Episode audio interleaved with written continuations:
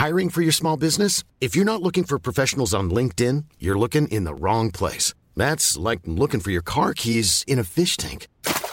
LinkedIn helps you hire professionals you can't find anywhere else, even those who aren't actively searching for a new job but might be open to the perfect role. In a given month, over 70% of LinkedIn users don't even visit other leading job sites. So start looking in the right place. With LinkedIn, you can hire professionals like a professional. Post your free job on linkedin.com slash people today. Ich muss jetzt mal ganz kurz ehrlich mit euch sein und mir auch was eingestehen. Es gibt echt viele Dinge in meinem Leben, bei denen ich absolut unstrukturiert bin. Aber die Nummer eins sind meine Finanzen. Ohne Witz. Es gibt Tage, an denen ich mich einfach nicht traue, auf mein Konto zu gucken. Und wenn ich das dann muss, weil ich weiß, oh, jetzt ist, glaube ich, meine Kreditkartenzahlung mal wieder fällig, dann habe ich richtig doll Herzklopfen. Und dann, äh, weißt du, ich gucke so, so ein bisschen nur mit einem Auge hin, wie bei einem Horrorfilm. So Decke übers Gesicht am liebsten und nur so mit einem Auge irgendwie drauf gucken. Und ganz ehrlich, das kann ja so nicht angehen. Und da passt unser heutiger Partner ganz wunderbar, denn Finanzguru hilft mir jetzt hoffentlich dabei, meine Finanzen in den Griff zu bekommen und mir nicht mehr so viel Stress zu machen. Und wer den Podcast aufmerksam hört, kann sich wahrscheinlich schon denken, dass ich genauso eine Kandidatin bin wie Amanda. Mir geht es da einfach eins zu eins genauso. Ich verliere total schnell den Überblick, auch weil ich ja einfach überhaupt nicht so gut mit Zahlen bin und so. Und da ist Finanzguru die perfekte Anlaufstelle für Menschen wie mich und Amanda, aber wahrscheinlich auch für viele von euch. Bei Finanzguru bekommt ihr nämlich den perfekten Überblick über eure Finanzen. Ihr könnt dort, wenn ihr möchtet, all eure Konten miteinander verbinden, also Girokonto, Kreditkarte, Depot oder auch zum Beispiel eure Kryptobörse. Und dann werden alle Einnahmen und Ausgaben automatisch kategorisiert und für euch übersichtlich in der App aufbereitet. Und nicht nur das, Finanzguru zeigt euch auch alle eure Verträge ganz übersichtlich an. Das heißt, wenn ihr erkennt, dass da ein überflüssiger Vertrag dabei ist, dann könnt ihr den ganz einfach mit einem Fingertipp rechtssicher über die App kündigen. Das sind aber nicht die einzigen richtig coolen Features von Finanzguru. Finanzguru kann nämlich auch noch mehr machen und zwar für euch ganz persönlich. Genau, mit Finanzguru Plus bekommt ihr nämlich detaillierte Budgetanalysen und auch personalisierte Finanztipps, also alles irgendwie perfekt auf euch zugeschnitten. Ihr habt auch Analysen eures Kaufverhaltens, die euch zur Verfügung stehen. Dann könnt ihr nämlich auch Veränderungen planen. Und was ich auch super cool finde, ist die klare Übersicht eurer Ausgaben nach Kategorie, also zum Beispiel Lebensmittel, Shopping, Tanken. Das könnt ihr alles unterteilen. Und das äh, finde ich einfach so viel übersichtlicher und auch viel einfacher dann eben für zukünftige Veränderungen. Veränderungen. Wenn ihr Finanzguru auch ausprobieren wollt, dann haben wir jetzt ein richtig, richtig cooles Angebot für euch. Und zwar könnt ihr mit unserem Code Puppies Finanzguru Plus drei Monate lang kostenlos testen. Und das ist super einfach. Ihr müsst einfach nur die App downloaden, euer Konto verknüpfen und dann in eurem Profil den Code Puppies eingeben. Ganz wichtig, der Code ist nur für NeukundInnen gültig. Und dann geht's auch schon los. Dann könnt ihr Finanzguru drei Monate lang kostenlos kostenlos testen, durchstöbern und rausfinden, welche Funktion für euch am meisten Sinn ergibt. Den Link, den Code und alle weiteren Informationen findet ihr wie immer in unseren Shownotes und auch in unserem Linktree. We're outside the travel agency, a cannabis store that's got everyone buzzing. When I walked in, I felt like I was in the elite of the skies, like I'm about to get elevated and lifted in the best way. Got the important essential things. I need sleep, so tinctures, salves to relax my body, right? The best New York flowers. Come down to the travel agency and see for yourself. For use only by adults age 21 and older. Keep out of reach of children and pets. In case of accidental ingestion or overconsumption, contact the National Poison Control Center. Consume responsibly.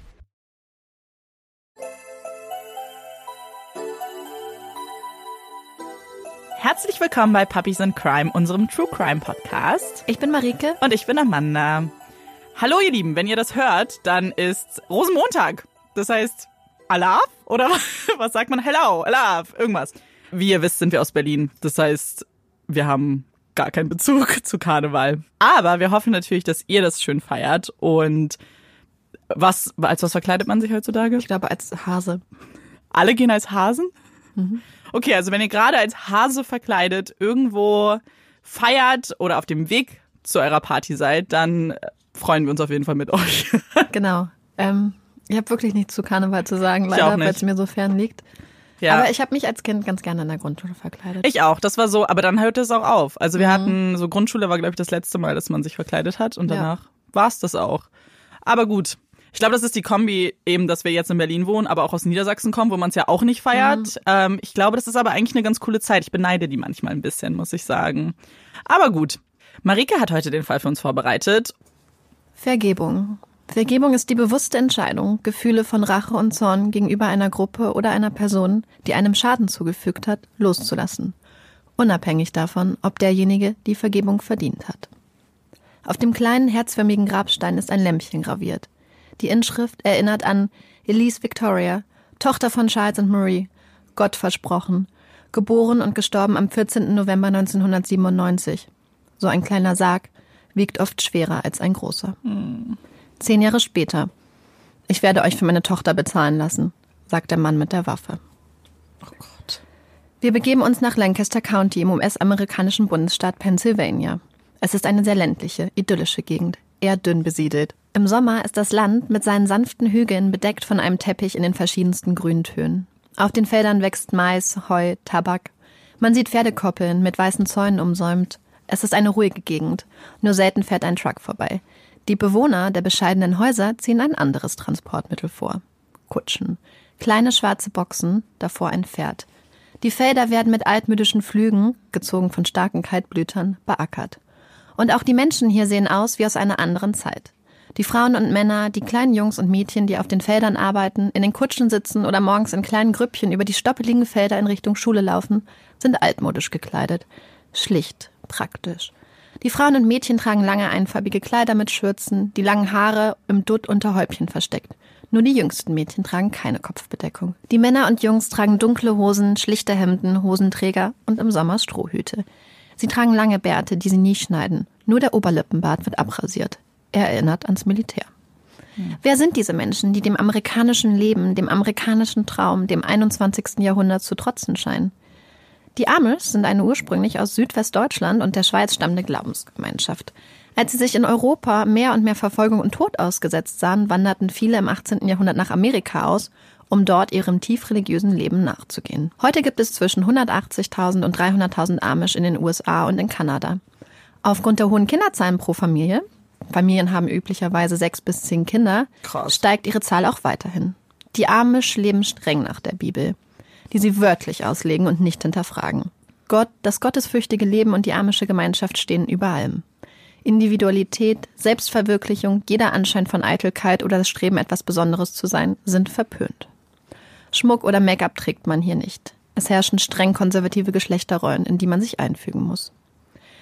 Die Glaubensgemeinschaft ist pazifistisch. Die Männer verweigern jede Form von Militärdienst. Viele haben dafür mit ihrem Leben bezahlt. Viele Errungenschaften der Moderne, ohne die wir uns das Leben schwer vorstellen können, lehnen die Amish ab. Keine Handys, kein Strom, kein Fernsehen. Wie streng der Verzicht auf diese Sachen ist, hängt jedoch von den einzelnen Gemeinden ab.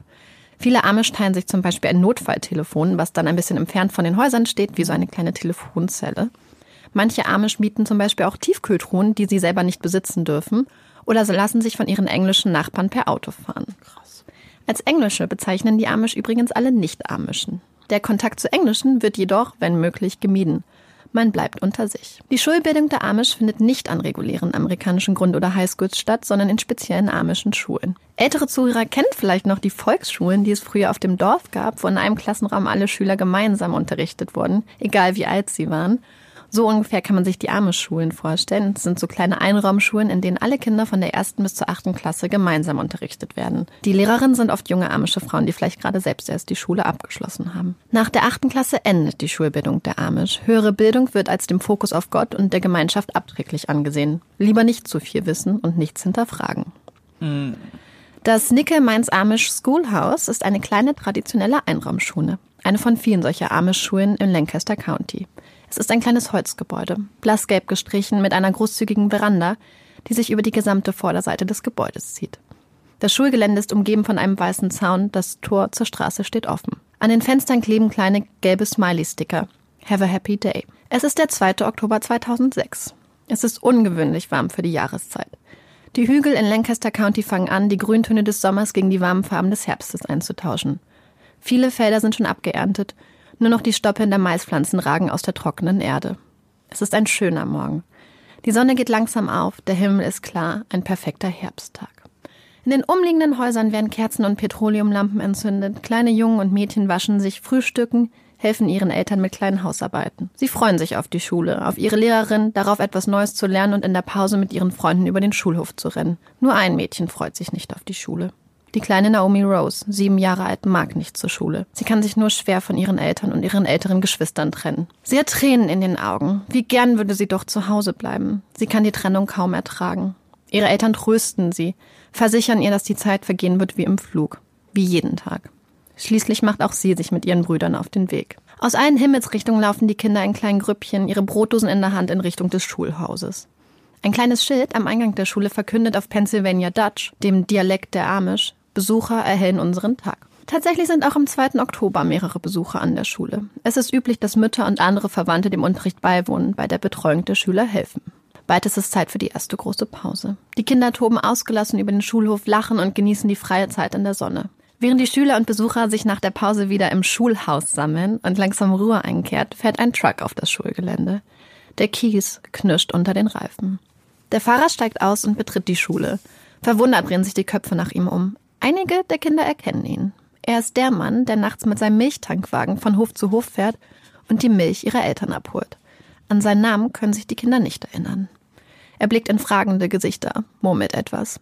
Er habe etwas verloren, ob die Kinder ihm wohl beim Suchen helfen können? Er ist schwer zu verstehen. Dann geht er wieder hinaus. Als er zurückkehrt, hat er eine Waffe dabei. Alle aufstehen, alle nach vorne, zur Tafel auf dem Boden. Während die Anwesenden den Anweisungen des Mannes mit der Waffe Folge leisten, ist Emma, die junge Lehrerin, aus der Tür geschlüpft. Der Anblick der Waffe hat sie alarmiert. Eine weitere Frau folgt ihr.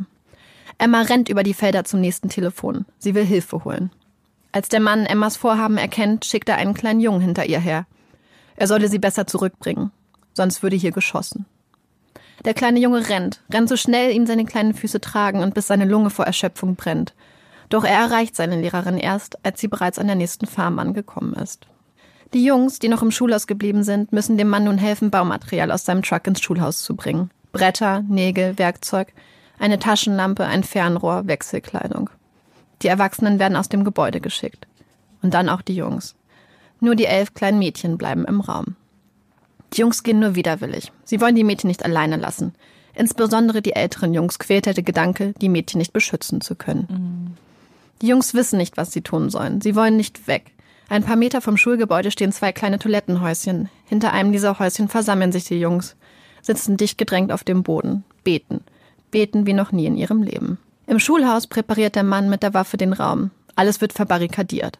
Er späht durch die Fensterläden, beobachtet. Die Mädchen liegen, mehr oder weniger mit Kabelbändern gefesselt, vor der Tafel. Als der Mann gerade dabei ist, an einem Fensterrollo zu zerren, das sich trotzig weigert, ihm nachzugeben, hört die kleine Emma eine Stimme. Jetzt wäre ein guter Zeitpunkt zu rennen. Emma, deren Füße nicht gefesselt sind, weiß nicht, von wem diese Worte kamen, aber sie vertraut der Stimme, huscht aus dem Klassenzimmer, lässt schweren Herzens ihre älteren Schwester Marion und Barbie zurück. Der Mann verbarrikadiert weiter das Schulhaus. Wie die Jungen draußen fangen nun auch die Mädchen im Schulhaus an zu beten. Betet für mich, sagt der Mann mit der Waffe. Irgendwann nimmt der Mann sein Handy, tippt eine Nummer ein, hinterlässt seiner Frau eine Nachricht auf dem Anrufbeantworter. Dann wählt er die 911. Er habe die Mädchen als Geisel genommen. Die Polizei solle sich verziehen, sonst erschießt er die Mädchen. Er beendet das Gespräch, steckt das Handy ein, dreht sich um. Sein Blick ist anders. Eine Mischung aus Hass, Zorn und Wut, kaum unterdrückt, liegt in seinem Blick. Ich werde euch für meine Tochter bezahlen lassen. Es folgen quälende Minuten. Während die Mädchen versuchen, sich gegenseitig Kraft zu geben, versucht die Polizei verzweifelt wieder und wieder Kontakt zu dem Mann herzustellen. Vergeblich. Dann nimmt der Mann seine Waffe und zielt. Er schießt mich zuerst, sagt Marion, 13 Jahre alt. Oh er schießt mich als zweites, sagt ihre kleine Schwester Barbie. Ein Schuss fällt, ein zweiter, ein dritter, mehr und mehr. Die Waffe verstummt nicht. Die Polizisten, die vor der Schule in Stellung gegangen waren, rennen beim ersten Schuss los zum Schulhaus.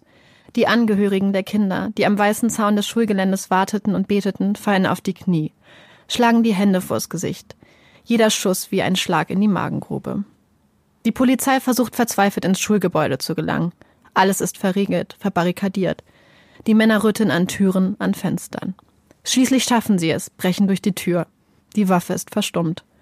Die letzte Kugel hat der Mann gegen sich selbst gerichtet. Auf dem Boden liegen die Mädchen. So schnell wie möglich werden die leblosen Körper ins Freie getragen. Es werden Helikopter bestellt. Die Mädchen müssen ins Krankenhaus. Sofort. Schon bald erscheinen die ersten Helikopter am Horizont. Das Rattern der Rotorenblätter wummert über den schrecklichen Szenen am Boden. Es ist zu wenig medizinisches Fachpersonal da. Die Entscheidung, welche der Kinder zuerst behandelt werden und bei wem es keinen Sinn mehr macht, zerbricht der verantwortlichen Ärztin das Herz. Sie ist froh, dass endlich die Helikopter da sind. Doch warum landen sie nicht? Die Feuerwehr versucht, die Piloten zu erreichen, ihnen anzudeuten, endlich runterzukommen. Doch auch über Funk sind sie nicht zu erreichen. Dann merken die Feuerwehrleute warum. Es sind keine Notfallhelikopter. Es sind Kamerateams, die aus der Luft das Geschehen am Boden filmen. Niemals. Alter. Schließlich landen die echten Helikopter. Doch für zwei Mädchen kommt jede Hilfe zu spät. Es ist die kleine Naomi Rose, die doch so gerne zu Hause geblieben wäre, und die 13-jährige Marian, die mit ihrer letzten Bitte, zuerst erschossen zu werden, wohl das Leben ihrer kleinen Schwester Barbie retten wollte. Die anderen Mädchen werden in umliegende Krankenhäuser gebracht. Es ist chaotisch. Aufgrund der Schwere und Vielzahl an Schussverletzungen der ähnlichen Kleidung fällt die Identifizierung schwer. Eltern versuchen verzweifelt herauszufinden, in welche Krankenhäuser ihre Töchter geliefert wurden, werden zum falschen Krankenhaus geschickt, müssen weiter.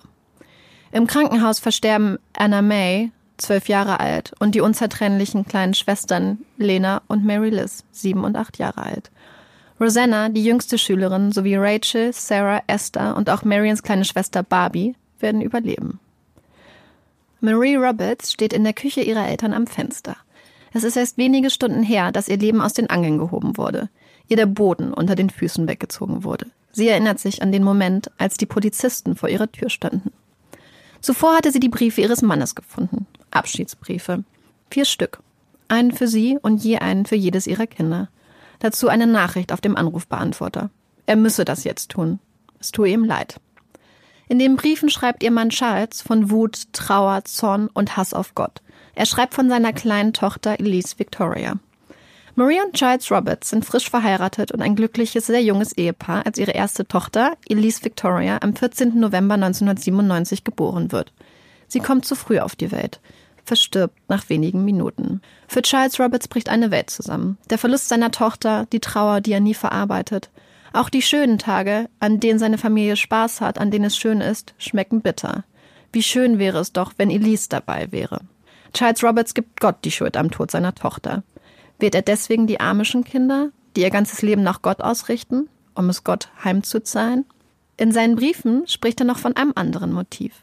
Er habe im jungen Alter zwei Mädchen missbraucht. Seitdem fantasiere er davon. Tatsächlich kann man später rekonstruieren, dass Roberts plante, die kleinen Amish-Mädchen zu missbrauchen. Er versuchte es, doch die Mädchen wehrten sich. Für die andere Tat, den Missbrauch der beiden Mädchen in seiner Jugend, kann die Polizei nie Beweise finden.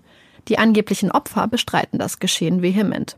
Ob es alles eine Fantasie war oder ob die Aussagen einen wahren Kern haben, man wird es vermutlich niemals rausfinden. Es würde ja auch nichts ändern. Als Marie die Briefe findet, die Nachricht auf dem Anrufbeantworter hört, ahnt sie, dass Charles sich töten wird. Dass er versuchen wird, zehn kleine Mädchen mit in den Tod zu reißen, um sie für den Tod ihrer Tochter bezahlen zu lassen. Wer kommt schon auf so eine Idee? Arbeitskollegen werden später sagen, dass Charles Roberts, der normalerweise ruhig und in sich gekehrt war, Eigenschaften, die gut zu seinem Job als äh, nächtlicher Milchtruckfahrer gepasst haben, in den Wochen vor dem 2. Oktober aufgeweckter gewesen sei, mehr geredet habe, gelöster gewirkt habe. Kein seltenes Phänomen. Die Polizei geht davon aus, dass der Entschluss zur Tat die Wesensänderung in ihm hervorgerufen habe. In den Tagen vor der Tat kehrt er jedoch zu seinem alten, in sich gekehrten Selbst zurück. Am Morgen des 2. Oktobers hatte Charles Roberts noch seine beiden ältesten Kinder zum Schulbus gebracht, sie beim Einsteigen zurückgerufen und ihnen je einen Kuss auf die Wange gegeben. Das war am Morgen. Nun ist es abends. In der Zwischenzeit das Unfassbare. Marie und ihre Kinder sind nun bei ihren Eltern. Als sie aus dem Fenster blickt, merkt sie, dass eine Gruppe dunkel gekleideter Männer auf das Haus zugehen. Sie haben Strohhüte auf, lange Bärte. Es sind Amish-Männer aus der Gemeinde. Ihr Vater erklärt sich bereit, mit den Männern zu reden. Er geht aus dem Haus, auf die Männer zu.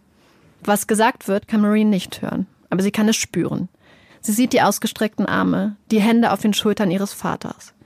Die Männer sind gekommen, um Vergebung auszusprechen, ihr mitzuteilen, dass sie ihrem Mann vergeben. Sie erkundigen sich, wie es ihr und ihren Kindern geht, sichern der Familie ihre Unterstützung zu. Das kommunizieren die Amish auch nach draußen, lassen es der Welt mitteilen. Die Welt ist überrascht. Doch für die Amish ist es der einzige Weg. Sie berufen sich auf Gott, wollen seinem Beispiel folgen. Es sei wohl Gottes Plan gewesen, die Kinder zu sich zu holen. Sie würden nun auf ihre Eltern warten. Vergebung. Die bewusste und reflektierte Entscheidung, Gefühle von Rache oder Zorn gegenüber einer Person, die einem Schaden zugefügt hat, loszulassen. Unabhängig davon, ob derjenige die Vergebung verdient. Die Gemeinde, die Familien der Mädchen entscheiden sich bewusst zu vergeben. Auch ihre Sorge um Marie, ihre Kinder, aber auch um die Eltern von Charles Roberts sind echt. Sie sehen in ihnen Menschen, die ihren Mann, die ihren Vater, die ihren Sohn verloren haben, die trauern, Schmerz fühlen, keine Erklärung haben. Als Roberts beerdigt werden soll, werden die Trauergesellschaft und der Friedhof von Kamerateams und Fotografen belagert. Ein Abschied im Blitzlichtgewitter. Doch zwischen die Trauernden und die Presse schiebt sich eine menschliche Wand. Es sind Amish, teilweise Eltern der getöteten Mädchen. Sie kehren der Presse den Rücken zu und schützen die Trauernden vor den Kameras. Mhm.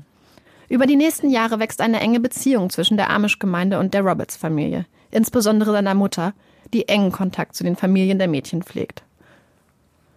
Aber Vergebung ist nicht leicht. Und auch wenn Medien aus aller Welt sowohl bewundernd als auch verwundert von der scheinbar übermenschlichen Fähigkeit der Amish zu Vergebung und Versöhnung berichten, so leicht ist es nicht. Für die meisten Menschen ist Vergebung eine Entscheidung am Ende eines langen, schwierigen emotionalen und geistigen Prozesses. Die Amish haben es umgedreht. Für sie steht die Vergebung am Anfang. Aber auch sie arbeiten daran, jeden Tag aufs Neue. Denn vergeben bedeutet nicht vergessen können. Vergebung ist eine bewusste, aber keine leichte Entscheidung. Die Wunden und Traumata des 2. Oktober sitzen tief, auch wenn sie manchmal unter den schillernden Geschichten der Vergebung ein bisschen zu verschwinden scheinen.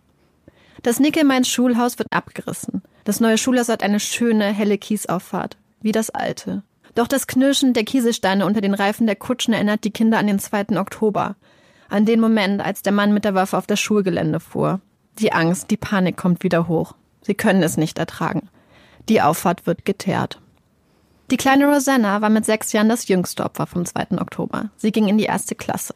War sie eine sehr gute, neugierige Schülerin. Sie liebte es, am Morgen aus dem Bett zu hüpfen. Sie liebte die neuen Tage. Sie liebte die Schule. Rosanna kann heute nicht mehr aus dem Bett hüpfen konnte nie wieder am Unterricht teilnehmen, konnte nicht mehr selbst essen, sprechen oder laufen. Aaron Ash war am 2. Oktober 13 Jahre alt, der älteste Schüler der Schule an diesem Tag. Das quälende Gefühl, die Mädchen alleine zu lassen, sie nicht beschützen zu können, das ihn am 2. Oktober fast verzweifeln ließ, hat ihn nie wieder losgelassen. Die Schuld der Überlebenden. Als ältester Junge, mit damals 13, war er doch irgendwie verantwortlich? Ein junger Mann, der fast daran zerbricht, als 13-Jähriger einem mit mehreren Waffen und 600 Schuss Munition ausgerüsteten Mann nichts entgegengesetzt zu haben. David gegen Goliath, nur ohne Davids Steinschleuder. Man müsse gegen die bitteren Gedanken kämpfen, sagt er. Doch selbst mit therapeutischer Hilfe, die viele der Amish-Kinder vom 2. Oktober annehmen, fällt das schwer. Aaron wird depressiv. Zuerst isst Aaron, isst immer mehr, bis er anfängt zuzunehmen. Dann hört er auf, komplett, wird magersüchtig. Der Versuch, etwas in seinem Leben zu kontrollieren, bringt ihn fast um. Er muss ins Krankenhaus. Fast hat er sich zu Tode gehungert. Die einzige Erklärung, die die Ärzte den Eltern geben, ist, dass ihr Sohn versuchen würde, den Kontrollverlust des Tages auszugleichen. Es sind schließlich zwei Polizisten, die damals vor Ort waren, die sich mit ihm zusammensetzen, ihm klar machen, dass er nichts hätte tun können, dass jeder Versuch in einem noch viel schlimmeren Blutbad hätte enden können. Ihre Worte erreichen Aaron. Er verspürt Erleichterung. Vergebung ist nicht leicht, aber manchmal öffnet sie Türen. Roberts Mutter Terry ist es, die heute zu Rosanna und Aaron eine enge Beziehung pflegt. Bis zu einer Brustkrebserkrankung hat sie sich jede Woche um Rosanna gekümmert, sie gebadet, sie gefüttert, Zeit mit ihr verbracht. In den ersten Wochen weint sie jedes Mal auf dem Nachhauseweg im Auto, wenn sie daran denkt, dass es ihr Sohn war, der versuchte, die junge Frau zu töten. Rosannas Vater sagt, Terry sei ein wichtiger Teil im Leben seiner Tochter, im Leben der Familie. Dann wäre ein Loch, wenn sie nicht da ist. Dann würde sie fehlen. Sie sei immer willkommen. Auch für Aaron ist sie eine Vertraute geworden. Ihr gegenüber kann er sich öffnen, sich ihr anvertrauen. Er schreibt ihr, wenn er mit Freunden ausgeht, denkt auch an sie, wenn es ihm schlecht geht. Dann soll sie sich keine Sorgen um ihn machen. Sie ist eine Freundin, sagt Aaron. Oh, wow, also krasser Fall. Irgendwie weiß ich gerade gar nicht so richtig, was ich sagen soll. Ja. Ich bin sicher, wir diskutieren jetzt noch. As usual. Ja, total. Ja, ich kann direkt mal anfangen, weil ja. ich habe, als ich den Fall vorbereitet habe, nach einer Definition von Vergebung gesucht. Mhm. Das war so schwer. Es gibt halt, Echt? es gibt keine richtige Definition, weil sehr ja. viel umstritten ist. Und ich habe dann am Ende eine Definition aus einem englischen Wörterbuch. Mhm. Nee, Quatsch, das stimmt gar nicht. Ich habe ja. eine Definition aus irgendeiner Seite von der University of, also Berkeley Ja. in Kalifornien Ja. genommen. Weil die für mich am besten zusammengefasst hat, was Vergebung ist. Ich glaube, dieses Konstrukt Vergebung ist halt mega kompliziert. Deswegen glaube ich, kann ich mir richtig gut vorstellen, dass es schwer ist, eine einheitliche Definition zu finden, weil ich glaube, es bedeutet für viele auch was anderes. Obwohl es irgendwie, ja, ein Wort ist mit Definition, ist es, glaube ich, sehr, ja, individuell. Und ich habe mich gefragt, also zum einen, die Amish sind ja super religiös Ja. und haben es ja wirklich so hingenommen, dass, oder daran gearbeitet, es so hinzunehmen, dass es auch der Wille Gottes ist, Mhm. dass die Kinder dann gehen sollten. Ja. Und ich glaube, dass wenn du wirklich gläubig bist und dir sowas passiert und du schaffst es irgendwie, das dann als Willen Gottes zu sehen und es nicht zu hinterfragen, dass dir das hilft, Absolut. Ich glaube, dass. damit Ja. Das ist, glaube ich, in vielen Dingen so. Also Vergebung ganz grundsätzlich. Mhm. Aber ich glaube, dass eben deswegen glauben auch vielleicht viele, weil es ihnen eben Halt gibt und Ja. einfach, ich glaube, dass wenn man so eine Weltansicht hat, dass es einen höheren Sinn hat, dass das Ja. helfen kann manchmal. Ja. Eben weil man, ja, weil es einem vielleicht irgendwie Trost spendet zu Mhm. denken oder zu hoffen, dass es eben einen Sinn hatte, auch wenn Ja. Kinder sterben. Ich meine, äh, ich bewundere das total. Also ich werde mich kurz outen, ich bin nicht gläubig, nicht sehr gläubig zumindest. Und ich bewundere das immer total, wenn Leute das so können, Hm. weil ich glaube, dass das dein Leben, ja, dass dir das Halt geben kann. Das glaube ich auch. Voll. Deswegen, das habe ich mich halt total gefragt, weil ich weiß, dass ich in meinem Kopf, ich würde immer wieder zurückgehen, warum, warum, warum, weil ich Mhm. Absolut. grundsätzlich so geprägt bin, dass ich alles hinterfrage. Und ich glaube, ich wär- wäre verrückt geworden. Ja, so das ist ja, das ist auch das, was irgendwie bei mir jetzt so am Ende mit am meisten hängen geblieben ist. So natürlich so das Kindersterben ist immer ganz, ganz schlimm. Aber gerade als du das mit der Vergebung gesagt hast und wie sie reagiert haben als Gemeinschaft, als Familie, als Betroffene ja auch, ist sowas, das da haben sich irgendwie ganz viele Fragen bei mir im Kopf geöffnet. Gerade was du gesagt hast, so was würde ich tun? Könnte ich das jemals verzeihen und könnte ich so vergeben, wenn jemand meine Kinder umbringt? Und es ist ja auch dieser ganz krasse Kontrast. Wir haben hier Charles Roberts, Mhm. dessen Tochter wirklich einfach durch Unglück gestorben Genau, ist, indem dass sie genau. zu früh gestorben ist, dass sie nicht überlebensfähig war. Ja. Und der dann als, als Rache dafür, als Ja. Bezahlung dafür andere Kinder Ja. umbringt, deren Familien dann aber so reagieren, dass sie sagen, wir vergeben dir und wir werfen dir das nicht vor. Ja. Weil sie sagen, dass er krank war, dass er ähm, wahrscheinlich gar nicht so wirklich er selbst war und dass sie nichts Böses von ihm denken dürfen. Und Ja. das finde ich so krass, dieses eine Kontrast, meine Tochter ist gestorben, irgendwer wird dafür bezahlen und dann nehme ich mir notfalls kleine Kinder. Und auf der anderen Seite, du hast uns unsere Kinder genommen, aber wir vergeben dir. Ja. Und das haben sie auch so klar gemacht, dass es halt wäre, glaube ich, schwer für sie auch weiterzuleben, wenn du dann nicht vergibst, wahrscheinlich. Ja.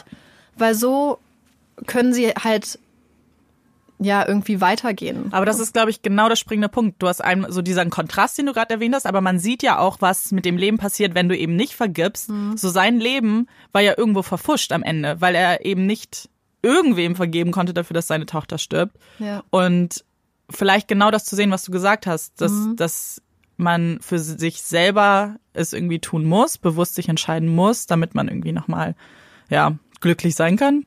Und auch, was normalerweise zum Beispiel passiert ganz oft nach Amokläufen in den USA oder nach solchen krassen Gewalttaten, ist, dass die Leute, insbesondere wenn der Attentäter oder der Täter tot ist, dann ihre Wut und ihre Trauer und ihren Schmerz projizieren auf andere Menschen. Und das sind meistens die Angehörigen. Ja, Das heißt, es gibt ja. ganz oft Klagen gegen die Angehörigen auf zivilrechtlichem Weg, dass die Ja. verklagt werden. Den Leuten wird immer vorgeworfen, warum sie nicht erkannt haben, dass ihr Kind oder ihr Mann oder ihr Vater zu sowas fähig ist, dass sie nicht eingeschritten sind oder was denn auch mit ihnen nicht stimmt, dass sie so ein Kind auf die Welt gebracht haben. Und äh, Roberts Familie hatte sich tatsächlich eigentlich darauf eingestellt, Ja. dass sie wegziehen müssen, seine Eltern, weil sie Angst hatten, dass sie aus der Gemeinschaft komplett ausgeschlossen werden. Da hatten solche Angst und als dann die Leute zu ihnen kamen und sagen, hey, wir hoffen, dass ihr bleibt und wir hoffen, dass wir eine Beziehung aufbauen können, war das für die halt wirklich, glaube ich, ganz, ganz krass, Ja. weil sie sich emotional auf das Gegenteil drauf eingestellt haben, was ja eigentlich immer der normale Reflex Ich wollte ist. ich wollt gerade sagen, ich glaube leider auch, dass das die Norm ist. Ich Ja. glaube, das, was die gemacht haben, ähm, als Gemeinde die Ausnahme ist. Mhm. Und eigentlich ist es voll wichtig, dass wir uns alle ein bisschen Gedanken darüber machen, vielleicht, Mhm. dass man öfter vergeben sollte, irgendwie aus unterschiedlichen Gründen. Irgendwie so Ja. Mhm. sich selber, anderen Menschen.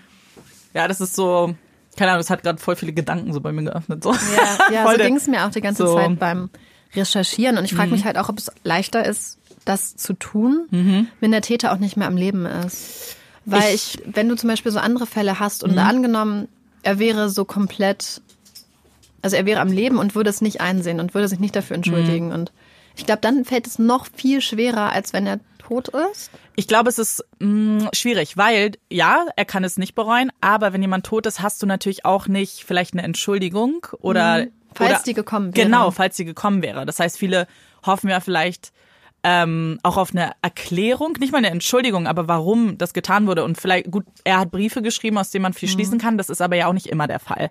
Gerade bei Amokläufern ist es danach ja viel Spekulation, wenn sie sich Ja. umbringen, warum es getan hat. Und ich glaube, dass es dann schwer ist, mit Dingen abzuschließen, wenn du eben keinen, Ja. keinen Sinn dahinter siehst, obwohl es nie einen Sinn gibt. Ja, ja ich um glaube, dass da in dem Moment dann dieser Gottplan einspringt, Genau. dass es sein Plan ist, was dann quasi so die Brücke bildet wahrscheinlich. Ja. aber das fand ich auch total krass. Und ich meine, es ist natürlich auch überhaupt nicht in allen Fällen anwendbar, weil das ist jetzt halt wirklich so ein Absolut. Verbrechen, was ja auch auf so einer persönlichen, auf so einer psychischen Ja. Problemlage stammt. Und ähm, kann man auch wirklich, glaube ich, nicht auf alles übertragen. Gar das ist halt nicht. einfach ein ganz spezifischer Fall jetzt, finde Ja. ich, wo das dann auch einschlägig ist. Ja. Ich habe auch noch vielleicht eine Frage an dich, weil die Amish selbst sind irgendwie für mich so kannte ich wenig. Also so man hat zwar ein Bild im Kopf aus irgendwie Serien und da hast du ja bestimmt noch mehr dann so ein bisschen erfahren. Du hast uns ja auch viel Ja. erzählt, so woher es kommt und so. Aber stehen die nicht auch manchmal in der Kritik so grundsätzlich oder standen Ja. sie als in der Kritik auch für die Geschichte jetzt allgemein oder also ich meine natürlich nicht Ja. mit die Reaktion ist ja fast vorbildlich, aber so gerade die Lebensart und alles. Also manche Leute sagen zum Beispiel auch, dass es auf jeden Fall eine Sekte ist. In dem Fall gar nicht negativ konnotiert, sondern Mhm. Ja. einfach, dass sie ihrem Glauben wirklich alles unterordnen. Und ich meine, man kann sich da ja für sich selbst auch ein Bild machen. Zum Beispiel eine Gesellschaft, in der wirklich nichts hinterfragt werden Ja, soll, genau. in der man die Bibel wortwörtlich auslegt, in der es ganz. Strenge Geschlechterklischees gibt, denen du folgen musst, in denen du so wirklich dich nicht frei entfalten kannst, außer in diesem Gottesrahmen. Mhm. Ja. Wäre zum Beispiel, glaube ich, für mich, würde mich ersticken und hätte ich das Gefühl, dass ich damit gar nicht klarkomme. Und was man ja auch sehen muss, ist es so, dass die Amish so diese Erwachsenentaufe Ja. begehen. Ich weiß nicht, wie man das richtig ausdrückt. Ja. Die Leute entscheiden, entscheiden sich halt erst im Erwachsenenalter, ob sie wirklich der Gemeinschaft beitreten wollen. Mhm. Die Kinder werden im Glauben aufgezogen und dann mit dem Erwachsenenalter trittst du erst richtig bei. Wenn du richtig beitrittst und dich dann irgendwann entscheidest, die Gemeinde zu verlassen, Mhm. dann wird der Kontakt zu dir meistens komplett abgebrochen und du wirst so Ja. ein bisschen ausgestoßen, weil gesagt wird, du hast dich für Gott entschieden und jetzt hast du dich dagegen entschieden. Entscheidest du dich aber vorher dafür, ist es je nach, also es ist auch je nach Gemeinde Mhm. unterschiedlich, dann kann es halt sein, dass du den Kontakt trotzdem weiter aufrechterhalten sollst. Aber das ist auch nicht immer so. Viele der Mhm. Ja. Leute, die sich dann entscheiden, im jugendlichen Alter nicht dabei zu bleiben, verlieren halt den Kontakt.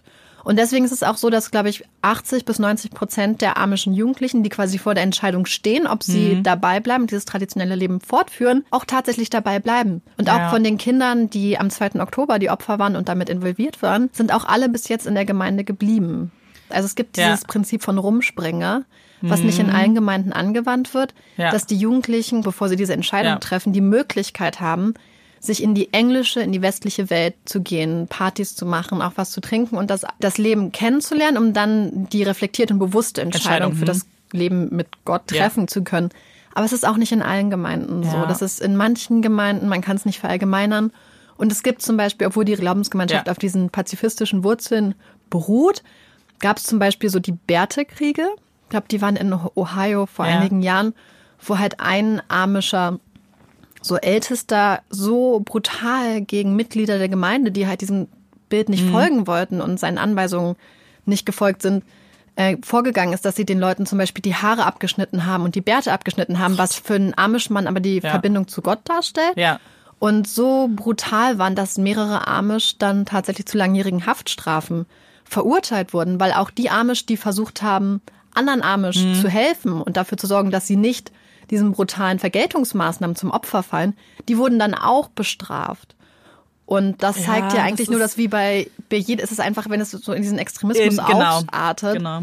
ist es eigentlich egal wo, weil dann Ja. geht es offensichtlich nicht mehr darum, was so die Wurzeln sind, sondern einfach Ja. darum, dass Personen ihren krassen Machtanspruch Genau. ausüben. Und das, genau, da, darauf zielte meine Frage auch so ein bisschen Ja. ab, weil ich glaube, dass das super interessant ist, sich das anzuschauen. Mhm. Und erstmal der Grundgedanke jetzt zu sagen, du bist sehr gläubig, ist Mhm. ja nichts Schlechtes. Und jeder soll leben, wie er möchte und jeder soll glauben, was er möchte.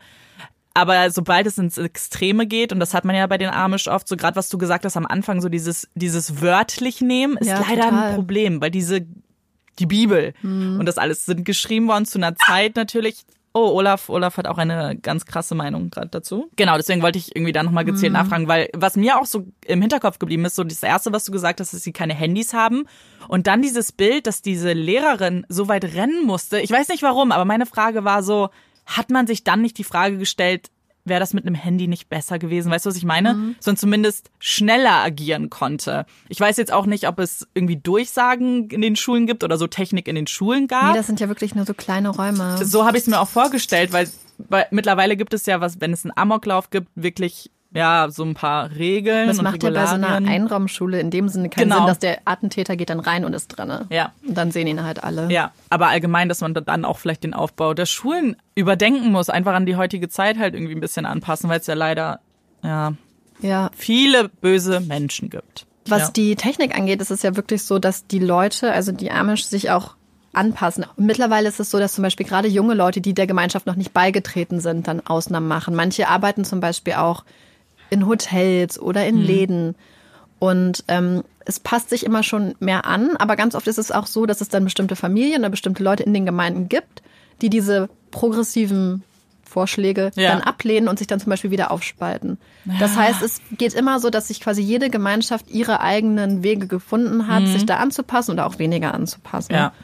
Und ja, das fand ich ähm, ganz interessant. Und zum Beispiel die Amish sind ja auch komplett unpolitisch. Das heißt, sie haben gar nichts mit Politik am Hut, wählen auch nicht. Und es ist halt auch so, dass die Amish auch so diese kollektiven Sachen ablehnen und alles, was mit dem Staat zu tun hat und deswegen auch nicht krankenversichert sind. Oh. Was natürlich ein Problem war, Ja. als der, ja, der 2. Oktober passiert ist, weil die Krankenrechnungen Ja. für den Krankenhausaufenthalte so krass wurden. Oder zum Beispiel kleine, Ja. also Rosanna ist ja immer noch schwerst behindert. Ja. Das, das sind ja also anhaltende Kosten.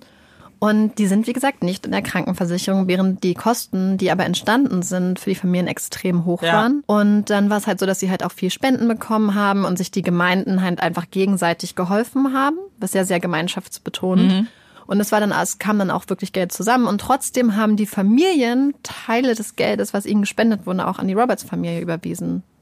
Ach so. Also um denen Krass. quasi zu helfen. Ja. Und das fand ich so krass, wie da Ja, das wirklich so radikal gelebt wird eigentlich Ja. und durchgezogen wird. Das, was du jetzt sagst, ist ja irgendwie so so die die das die ultimative Vergebung irgendwie, weil man kann ja einerseits sagen, okay, wir vergeben dir, wir ja, empfangen dich mit offenen Armen, aber dann quasi so eine Beziehung auch aufzubauen das ist ist ja Versöhnung noch tatsächlich. Ja, na guck mal. Genau, weil es gibt einmal die Vergebung, aber Ja. Vergebung bedeutet nicht gleich Versöhnung. Und Ja. Versöhnung ist eigentlich, wenn man dann die Beziehung fortbestehen lässt, trotz der Sache und auch unbeschadet dieser Sache vielleicht miteinander wieder Beziehungen anfängt. Ja. Und sie haben ja quasi eine Beziehung neu aufgebaut. Und ich meine, es waren ja auch offensichtlich nicht die Verantwortlichen, seine Eltern und seine Familie. Aber irgendwie ist es ja trotzdem so eine Versöhnung mit der Familie. Was ich auch noch krass fand, so eine andere Art von Vergebung, ich, ähm, das hast du ja auch dann auch so definiert, ist die von dem Jungen, dem 13-Jährigen. Weil ich glaube, eine Art so der wichtigsten Vergebung ist, sich selbst zu vergeben, weil Ja. das ist, glaube ich, was, was richtig schwer ist, wenn man sich selber für irgendwas irgendwie schuldig fühlt, sich selbst auch vergeben zu können, dass man eben nichts hätte machen können, weil wir kommen ja gerne so ein bisschen in diese Bredouille zu sagen, was wäre gewesen, wenn, hätte man nicht was machen können. Das kann ja bei den kleinsten Problemen sein. Und da ein bisschen Distanz zu kriegen und sich zu verzeihen und zu vergeben, ist, glaube ich, auch super wichtig. Also ihr habt vielleicht gemerkt, also zumindest mir geht es so, dass obwohl ich mich jetzt wirklich lange mit dem Fall beschäftigt habe, ich zu dem Thema Vergebung irgendwie gar keine abschließende Meinung habe und es total spannend finde und mir da immer noch total viele Fragen stelle und da für mich auch gar nicht zu einer Antwort gekommen Ja. bin, was auch die verschiedenen Fragen, die ich hatte, angeht. Ich meine, vielleicht ist es auch ein Thema, was so komplex ist und so individuell von Fall zu Fall, dass es sich wirklich so einer abschließenden Betrachtung komplett entzieht. Deswegen würde es mich total interessieren, was ihr auch denkt. Vielleicht habt ihr Ja, Erfahrungen mit Vergebung, vielleicht habt ihr Fälle, die euch besonders betroffen gemacht haben, die ihr Beispiels, also Ja, als Beispiel. ja, so, also ihr merkt Hm. Ich schon, weiß, mir fehlen so ein bisschen die ja. Worte, aber ich finde es wirklich ein ganz Ja, spannendes stimmt. Thema. Deswegen schreibt uns doch, Mhm. wenn ihr darüber reden möchtet. Vielleicht habt ihr ja äh, auch Geschichten, wo ihr schon mal vergeben habt. Weil Ja. ich glaube, wenn ich darüber nachdenke, ich weiß nicht, ob ich jemals in meinem Leben mich bewusst entschieden habe, einem Menschen zu vergeben. Manchmal kommt Ja. es ja auch so mit der Zeit, deswegen würde mich das auch extrem interessieren. Oder vielleicht auch jemand, wo ihr euch entschieden habt, nicht zu vergeben. Das ist, glaube ich, genauso relevant. Man muss auch nicht jedem vergeben. So. Oder wenn ihr vielleicht glaubt und euch das in solchen Situationen hilft, das würde, glaube ich, Amanda Ja. und mich auch interessieren, wie das dann aus der Perspektive ist. Am Ja. besten erreicht ihr uns übrigens bei Instagram Facebook? Ähm, und Facebook. Genau, also weil ich glaube, das haben wir schon länger nicht mehr gesagt. Ähm, viele machen das von euch auch schon, das ist ganz cool. Äh, genau, da könnt ihr uns einfach Nachrichten schreiben, das sehen wir es am ehesten. Puppy Break! Woo! So, ich habe, ich äh, gestehe gleich zu Anfang, ich habe diese Puppy Break von Marike geklaut. Amanda ist ein Dieb. Ich bin ein Dieb. Wir erzählen euch gleich nach der Puppy Break, woher ich es geklaut habe. Aber als allererstes ein ganz, ganz interessanter Fakt. Und zwar bin ich sicher, dass viele von euch, und ich gehörte dazu, gedacht haben, dass Hunde farbenblind sind. Ich glaube, das ist so ein, ja, so ein Urban Legend. Denn es stimmt nicht. Es gibt einige Experten, die sich damit auseinandergesetzt haben, die das Verhalten von Hunden studiert haben und eben Experimente gemacht haben, weil es natürlich auch schwierig ist. Man kann Hund nicht fragen, was siehst du? Und diese Verhaltensstudien und Experimente haben äh, eben gezeigt, dass Hunde Farben sehen. Sie sehen in etwa so wie ein rot-grün farbenblinder Mensch. Bedeutet eben, dass sie durchaus Farben sehen können und zwar im Bereich von gelb über grün und blau. Das bedeutet zum Beispiel, rote Dinge würden sie dann als gelb sehen. Und dann Farben, die eben rot oder grün sind, was Menschen dann ja auch nicht sehen können, sind dann eben grau. Voll interessant, oder? Ja. Okay, so, jetzt muss ich mal kurz meine Diebestat beschreiben. Wir hatten nämlich letztes Mal, als wir aufgenommen haben, eigentlich so eine ganz, ganz süße Situation. Ich hatte so einen flauschigen Pullover an und Olaf saß neben mir und auf einmal, keine Ahnung, als ob er noch nie einen Flauschepulli gesehen hat, hat er angefangen, meinen Arm zu streicheln, weil er, und dann meinte Marike, oh nein, er denkt vielleicht, ich bin seine Mama. Und dann habe ich gesagt, hm, aber mein Pullover ist rosa und er ist schwarz. Das wäre schon, schon interessant. Und daraufhin habe ich nämlich gesagt, aber er ist doch farbenblind. Und dann kam dieser ganze Rattenschwanz. Dann habe ich das gegoogelt, um Amanda das Gegenteil zu beweisen.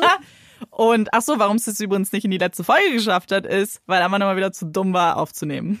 Ich weiß nicht warum. Und ich habe auch heute wieder die Macht. Ich weiß nicht, warum man mir weiter die Macht gibt über die Aufnahmeleitung. Weil du immer noch kompetenter bist als ich, fürchte ich. Ah, Diesmal ist es dann hoffentlich drinne. Ich sehe alle roten Lämpchen. Perfekt. Dann wollen wir doch mal unsere Empfehlungen der Woche machen. Und ich fange heute mal an. Und zwar möchte ich mal einen Blockbuster empfehlen, also einen Hollywood-Film. Normalerweise bin ich ja sehr aktiv ja, im Doku-Genre.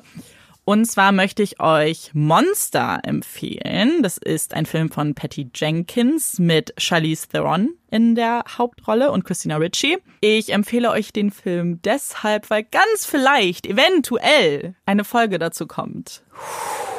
Aber nur vielleicht. Und nur eventuell. ihr hört uns vielleicht zwinkern gerade.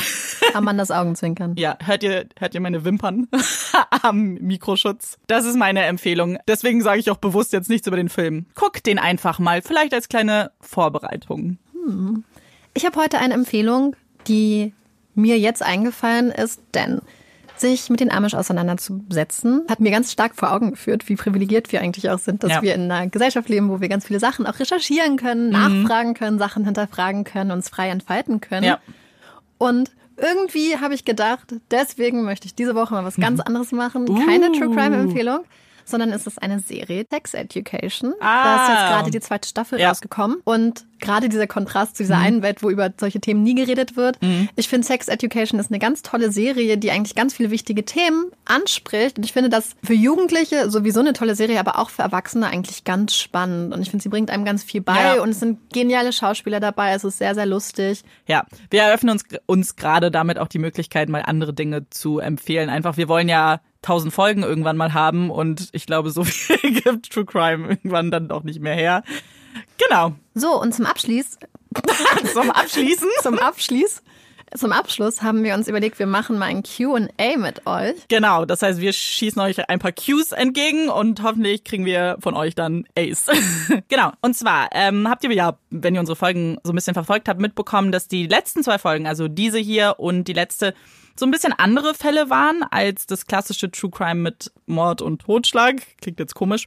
Ähm, und wir wollten einfach mal wissen, wie ihr das findet, ob ihr euch, ja, ob das euch auch interessiert. Uns gefällt es eigentlich ganz gut, mal so ein paar andere Sachen auch zu besprechen und wir werden das auch sicherlich weitermachen, wollen aber einfach mal von euch wissen. Interessiert es euch? Genau. Lest ihr die Show Notes? Das würde mich total interessieren, weil wir haben ja schon mal erwähnt, wir verlinken ganz viel da, aber es heißt Dokus oder Empfehlungen, die wir machen. Das könnt ihr uns auf jeden Fall schon mal schreiben. Wir haben ja jetzt viele internationale Fälle gemacht, deswegen ist eine Frage auch auf jeden Fall, würden euch mehr deutsche Fälle interessieren? Wir wissen, dass die ja natürlich auch von anderen Podcasts jetzt ja zum Teil schon bearbeitet wurden, aber würde uns einfach interessieren, ob euch das mehr interessiert als internationale Fälle, genauso interessieren oder euch eigentlich egal ist. Dann wollen wir mal diese Folge für heute beenden. Wir hoffen, euch hat's gefallen. War ein anderer Fall als sonst vielleicht. Und wir hoffen natürlich, ihr hört uns auch beim nächsten Mal zu und beantwortet uns die Fragen, die ich euch gerade gestellt habe. Ich bin Amanda. Und ich bin Marike. Und das ist Puppies in Crime. Tschüss.